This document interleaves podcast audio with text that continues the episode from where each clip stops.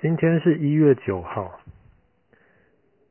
记得之前我在跟你讲中国历史系列的故事的时候，我们讲到中国曾经有一个朝代叫做宋朝。宋朝离现在大概快一千年之前的事情了。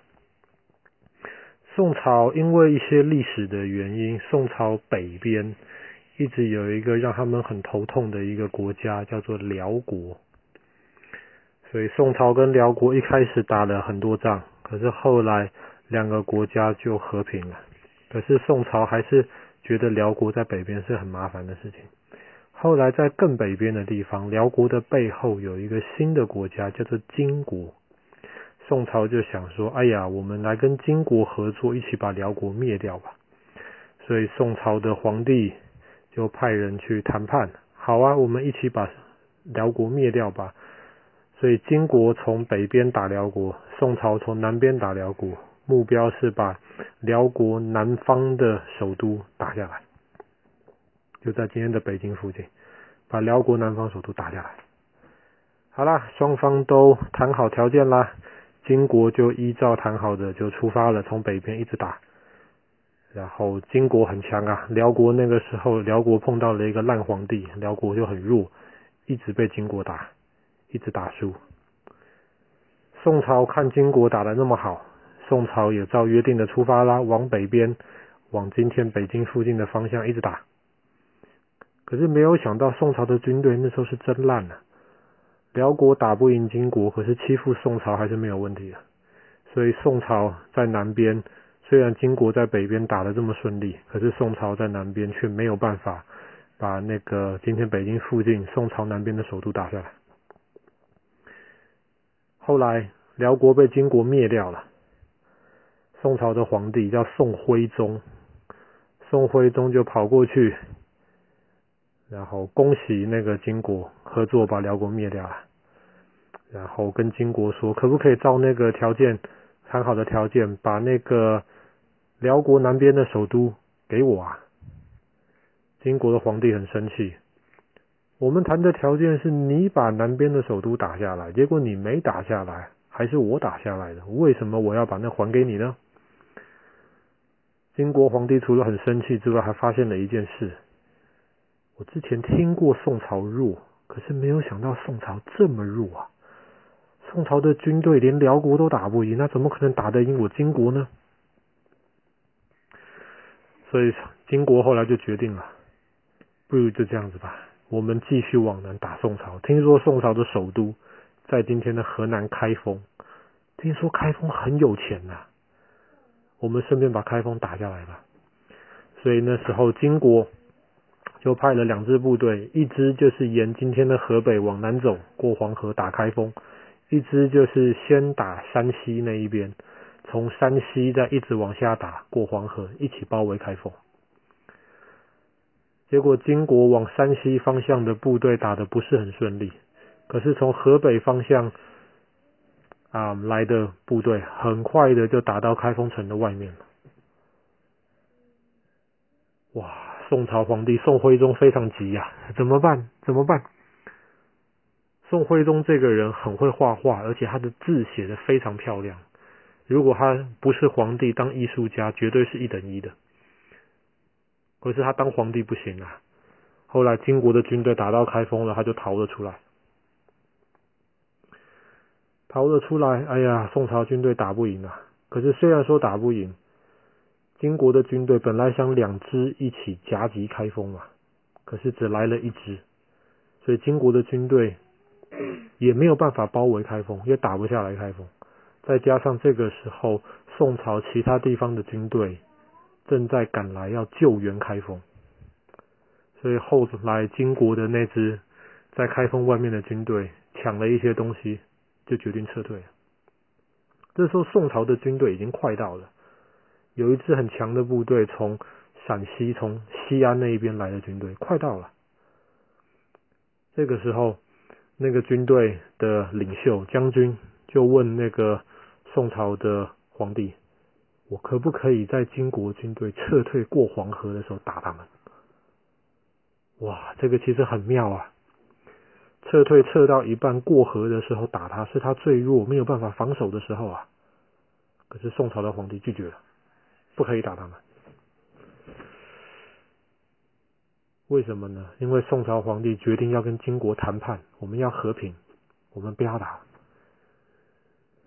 一百多年前，他们跟辽国谈判，后来换来了一百多年的和平。他觉得金国也是可以谈判的，跟辽国谈判送辽国很多钱，他觉得把这些钱送给金国也是可以的。后来金国的部队撤退了，金国的皇帝就接受宋朝的条件了。好吧，你们每年给我很多很多钱，可以，我们就谈判做朋友吧。好了，谈判做朋友，金国的军队撤退了。那个从西安来的那个将军就说：“那至少至少，我们可不可以把黄河南边开封附近黄河南边好好的防守住呢？”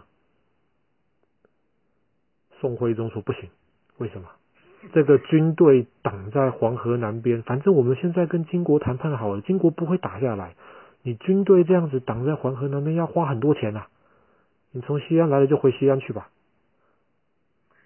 就这样子，宋朝的军队放弃了防守开封一个好的机会。本来从各地来救援开封的军队，就这样回到各地去了。不只是这样子，因为要给辽国呃要给金国很多钱呢、所以宋朝政府就决定有一些军队要把他们的薪水砍掉。所以你本来军队有十万人，现在不要留十万人了，太多钱了，付五万人的钱就好了。那么你军队就从十万人变成五万人了。宋徽宗这个时候，因为辽国第一呃，因为金国第一次的攻打开封，后来很多老百姓很生气。宋徽宗就决定算了，那我不当皇帝了，让我儿子当皇帝，我就当皇帝的爸爸吧。后来宋钦宗就当皇帝了。宋钦宗呢，一当皇帝，本来有一些这种很坏的，在宋徽宗旁边的大臣，宋钦宗就远离他们，所以我不要跟这些坏大臣在一起。金国的皇帝那个时候还有点怕，想说哇，换了一个好皇帝了，会不会宋朝就不一样了？以后就不能欺负宋朝了呢？可是没有想到宋徽宗是皇帝的爸爸，他在后面又想了一个绝招。他听说本来辽国有要有一些将军投降了金国了，可是这些将军其实是很恨金国的，因为金国把辽国灭掉了，他就派人去找这些将军说：“你们来造反吧。”宋朝跟金国同盟了，宋朝要去找投降金国的将军造反。后来这封信被金国的皇帝知道了，金国的皇帝当然生气啊。所以在一一二六年的时候，一一二六年的冬天，金国的皇帝就用这个当借口：你跟我同盟了，你还要我手下的人造反。金国再次出兵渡过黄河。这一次很惨啊，非常非常惨。为什么？因为这一次很多周围的士兵、周围的军队，刚刚说了，本来有十万人，现在可能只剩五万人了。而且再加上宋朝的宋徽宗，他就要原来辽国投降的将军造反。可是这个事情被金国发现了。本来要造反的将军逃到宋朝，宋徽宗还把他杀掉了，告诉金国说没这回事。所以开封第二次被围，这场仗已经打不下去了。开封第二次被围，守了几个月，可是到一一二七年的今天一月九号，开封撑不住了，外面没有人来救，宋徽宗还有他的儿子宋钦宗逃不掉了。就在今天一月九号，开封城灭。过了几天之后，他们就被抓出来。他们是皇帝呀，可是他们被抓出来，要他们光着脚走到黑龙江一个这么冷的地方，被关在那边。皇帝的太太、皇帝的妃子、这些宫女，很多被抓起来去帮金国的贵族洗衣服，帮他们做奴隶。从此宋朝。后来还好，宋钦宗的一个兄弟逃到了，逃离了开封，逃到了杭州，所以后来宋朝在南边又重新建立了政府，称为南宋。原来在开封这个就叫北宋，但是皇帝父子两个都被敌人抓走，运到这么远的地方当奴隶，后来想回南宋都回不了。